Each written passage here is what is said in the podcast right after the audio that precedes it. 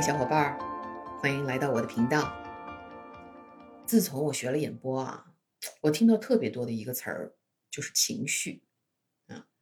嗯，在有声演播的课堂里，我们经常听老师说哈，声音是士兵，气息是将军，情感是君王啊。可见情感在有声演播中的重要性。但是情感或者我这里说情绪哈。嗯，对我们成年人来说，好像是个奢侈品啊。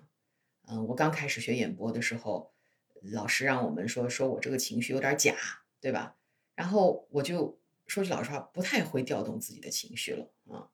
我不知道怎么真，尤其是这种消极的情绪。那从小到大，你看我们已经学会了，好像把自己的情绪藏起来啊，什么喜怒不形于色，好恶不言于表，哈，这才叫成熟，是吧？嗯，那成天把情绪挂在脸上的，那叫幼稚，是吧？我们早都已经，嗯，学会把这些都藏起来。嗯，但是学着学着这个演播吧，我就发现说，哎，情绪这个东西吧，这么有用，嗯，它吧原来其实是个宝藏啊，它藏在我们很深很深的这个儿时的这个记忆里哈，嗯，而且呢，我们挖着挖着，没准儿。就能挖出个宝哈，没准还能挖出个甲方，是吧？前两天呢，嗯，我在听熊院的这个直播课，嗯，当时那个老师就跟我们讲说，这个直播啊，嗯，是我们主播给我们粉丝提供的一种啊情绪价值。呃，这个词儿我不是第一次听到哈，之前也在别的地方看到过，也听过我们有声演播群里边的一个同学提到过这个词儿。啊，我当时就在想，啊，我们通常都说价值都和交易有关系，对吧？嗯，那情绪这个东西它看不见摸不着的，它这个价值怎么来呢？是吧？嗯，我就开始把我以前学的这些啊心理学的笔记啊，哈这些东西翻出来，这个情绪啊，它是怎么来的呢？嗯。从这个最早其实是达尔文先提出来的，达尔文还是很厉害的哈。嗯，他是说情绪呢是从对不断重复的情境应对中进化出来的。什么意思呢？它其实就是我们人类在进化过程中一个产物啊，是为了帮助我们更好的去适应环境啊，更好的能够繁衍后代，对吧？我们人脑发育出来的这些功能。当时我还学到，嗯，有一个叫七个基础的情绪系统，啊，这是由西方的一个心理学家，啊，首次提出来的。那这七个情绪系统是什么呢？我在这里就给大家啊简单讲一讲哈。第一个呢，就是叫找寻系统，啊，这个系统就是让我们祖先对吧，可以在呃森林里边找吃的、找喝的哈，甚至可以找。居住的地方，所以这个是得以让我们远古一代得以提供最基本的这种安全需求，对吧？吃喝住的一个系统啊。当然，这个系统依然还存在，对吧？如果按照我们现代人类来看的话，你看我们嗯，在网上购物，对吧？然后刷抖音，对吧？嗯，这些其实也是我们的找寻系统在起作用啊。这个找寻系统跟我们的情绪相连的，就是也是有好有坏的啊，有消极的也有积极的。呃，第二个系统呢，就是叫做狂暴系统啊。这个系统其实就是，嗯，当我们的祖先碰到有威胁的时候，哈，他们需要在极端情况下调动出自己身体最大的潜力啊，然后去呃战胜这个威胁。啊，比如说咬啊、抓呀什么啊，呃，我能想到的，比如武松打虎是吧？那也是在一个极端情况下发挥出了他常常人发挥不出来的那种力量。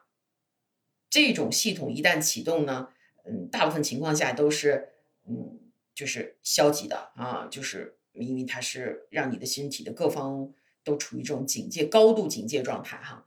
嗯，但有的时候呢，也会出现积极的情绪。比方说，我们碰到特别，呃，让你厌恶的东西或者人，对吧？你可能就会恨不得一脚把它踹飞，对吧？这种 其实也是对你变相的一种保护。第三个系统呢，就是恐惧系统，啊，这个就比较好理解了。当我们碰到危险、觉得不安全的时候，我们可能会，比如说看到蛇，对吧？可能就不敢动了，就躲在那里啊。嗯，还有比如说现在这个这个疫情状态，对吧？这个时候大家都啊尽量躲在家里，安全一些哈。这就是我们的这个恐惧系统在起作用。第四个系统呢，就是叫欲望系统。这个系统最主要的功能，大家可能一下子就能想出来，对吧？没错，就是为了繁衍后代啊。嗯，当然了，这个系统如果说呃被玩坏了，大家也可以想象一下哈，嗯，也不是什么好事儿。嗯，第五个系统呢，就是叫我们的养育或者说照顾系统啊。这个其实对于小孩子、小婴儿来讲是特别重要的哈。我需要有妈妈的关爱，对吧？需要有这个保护啊。嗯，而且当嗯小孩子被受到保护或者关爱的时候，他们会产生这种非常积极的啊轻松的情绪啊。所以我们有说法说。嗯，孩子在小的时候一定要和妈妈在一起，对吧？大家一定听到过这个育儿理论，什么三岁以前不要离开妈妈呀，对吧？类类似这样的，其实就是为了让孩子的这个系统可以比较好的，嗯，发育好，然后呢有比较健健全的功能。那第六个呢，嗯，就是叫恐慌或者说悲痛系统。那这个系统启动的时候呢，都是说，啊，比如说失去亲人啊，啊，或者说，嗯。遇到就是跟自己的同伴分离啊，跟自己的配偶或者孩子分离这种情况所产生的一种情绪，嗯，这种情绪更多的是啊，源于说我们的祖先需要一种连接和自己亲人或者说跟周围人的一种连接，当这种连接被切断或者突然切断的时候啊，它就会启动啊，大多也都是和消息消极情绪有关的。那最后一个系统呢？就是叫玩耍系统，惊不惊喜，意不意外哈？还有这么一个系统叫玩耍系统。那这个系统就是，这也是我们人类的基本的啊功能啊，就是我们需要说和我们的同伴在一起啊玩儿，对吧？呃，而且呢，呃，需要有朋友。不知道大家有没有看过《动物世界》，对吧？那大猩猩啊一块儿摘狮子，对吧？那也是他们玩的一部分。那这个玩的这个过程中，很自然而然的，对吧？就会有这种很愉悦的、开心的情绪出来。所以有一种教育理论也说，这个小孩子就是要让他玩儿，对吧？嗯，要让他会玩儿啊，玩的好。那这个对他整体的这个呃发育呀，包括对他这个积极情绪的培养啊，都是很有帮助的。嗯，好，啊，我们讲了这些情绪系统，嗯，也说了这是我们人类，对吧？从远古。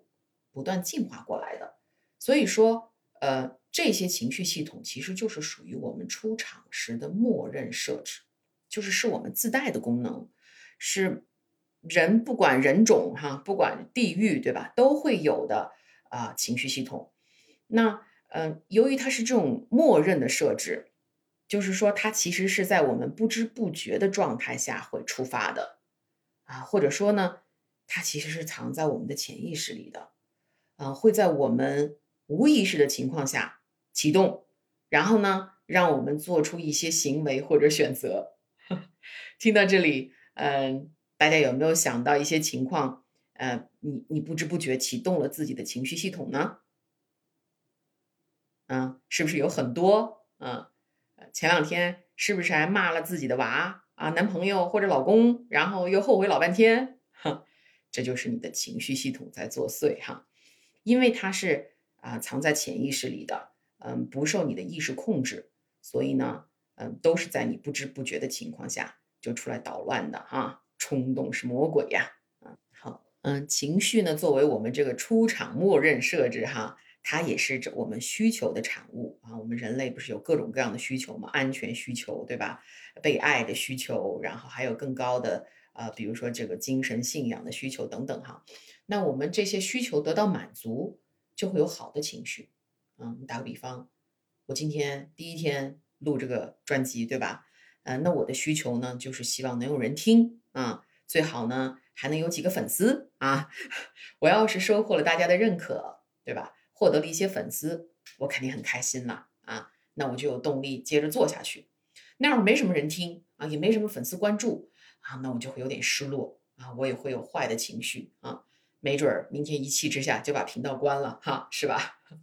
嗯，好，嗯，这就是我讲了关于情绪是怎么来的。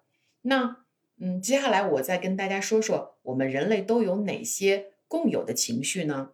嗯，那我说的这个共有的情绪是指说，呃，心理学家们通过研究了各种各样的种族。呃，各种各样的不同时期的人类，甚至地域的人类得出的一些通用的啊基本的情绪。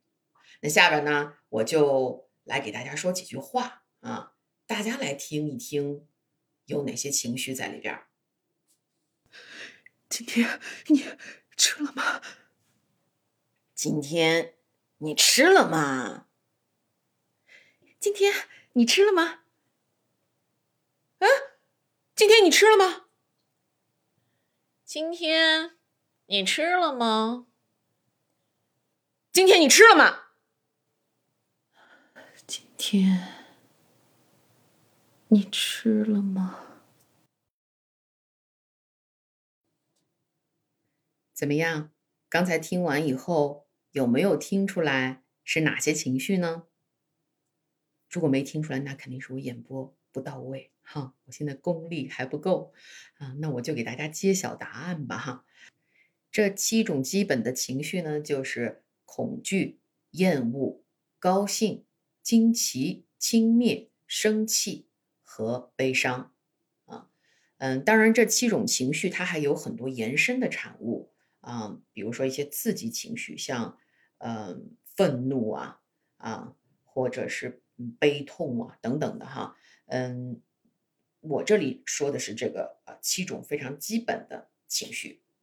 好，那说了这介绍了这七种基本的情绪之后呢，我们就可以来聊一聊说这些情绪究竟有什么功能啊？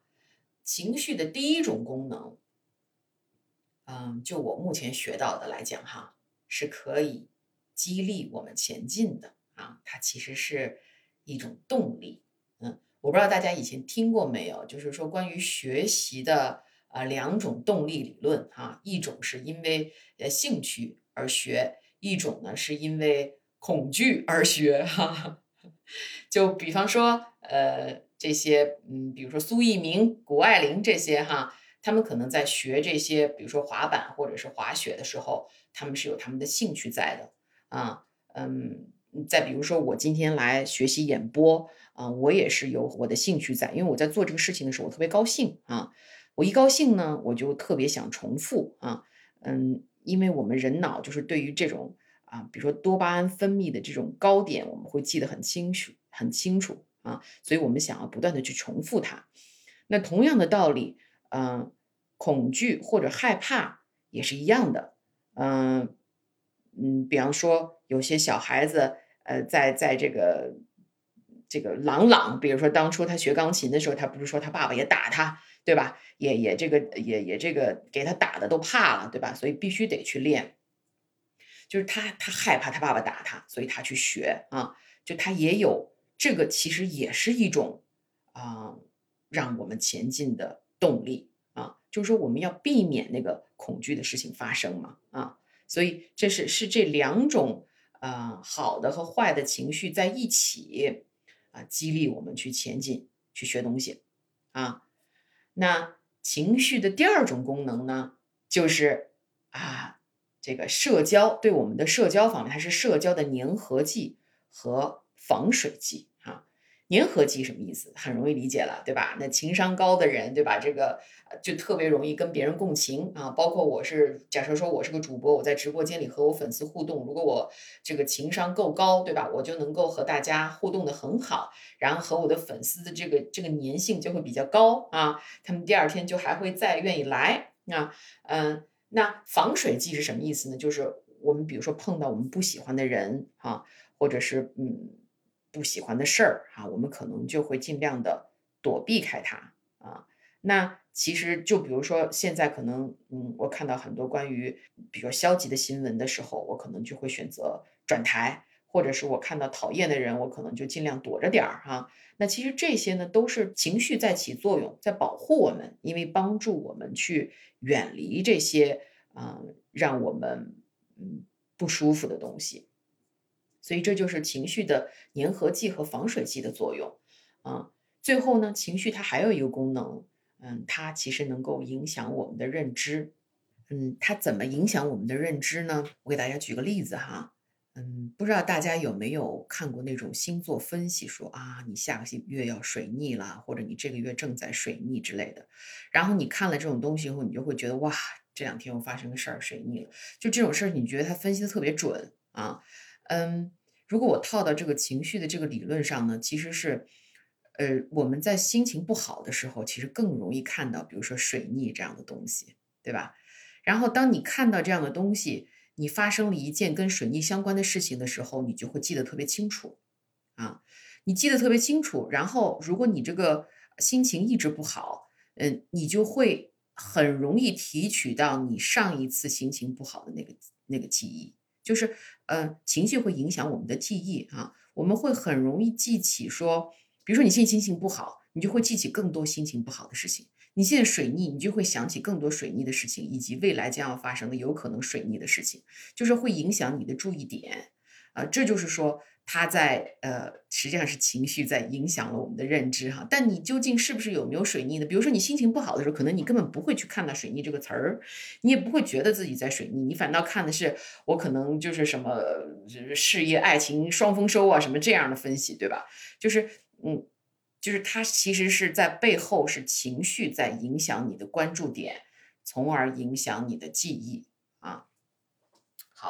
嗯，这是关于情绪对我们认知的影响。同时呢，嗯，这个情绪啊，嗯，比如说积极的一些情绪，还会影响我们。学习的效率，这个其实很容易理解，对吧？孩子开开心心的时候，他对吧？给吃好吃好喝的伺候好，他学习效率最高了啊！我儿子就是这样的。但是如果他哭哭啼啼的，比如说前一天刚，比如说被老师骂了，或者被我训了，对吧？你让他好好学习，好好做作业，他肯定半天做不出来啊！所以我们呃，这就就是反过来 提醒我们哈，就是如果想要让孩子们呃更好的去。有提高他的学习效率的话，其实是要在一种轻松愉快的氛围里，他才能够学的比较效率高的啊。所以一定不要在孩子写作业之前骂他，对吧？一定不要在孩子的考试前跟他发生冲突，对吧？这个对他，呃，都对他的考试发挥也好，作业效率都没什么好处。好，可见啊，这个情绪的价值还是大大的哈。嗯，它能让我们有动力去学习啊，工作啊，能让我们甚至还能让我们好的情绪能让我们学习工作的效率更高。嗯，还能让我们亲君子远小人啊，从而建立适合我们的社交圈啊，还能影响我们的记忆和认知水平。嗯，说了这么多哈，好像大家听到的关于都是积极情绪的比较多哈，那消极的情绪呢？啊，是不是就应该避免啊，或者躲开它啊？可是我们作为人类，对吧？这个呃，有这么多出厂设置的默认情绪哈，那消极情绪很多情况下也不受我们的控制呀，啊，积极情绪也不受控制啊。那么我们怎么去了解这个情绪背后的密码，从而把这个出厂设置做个个性化啊？同时尽量不被情绪控制，去做情绪的主人啊？那么我们就下期再接着聊啦。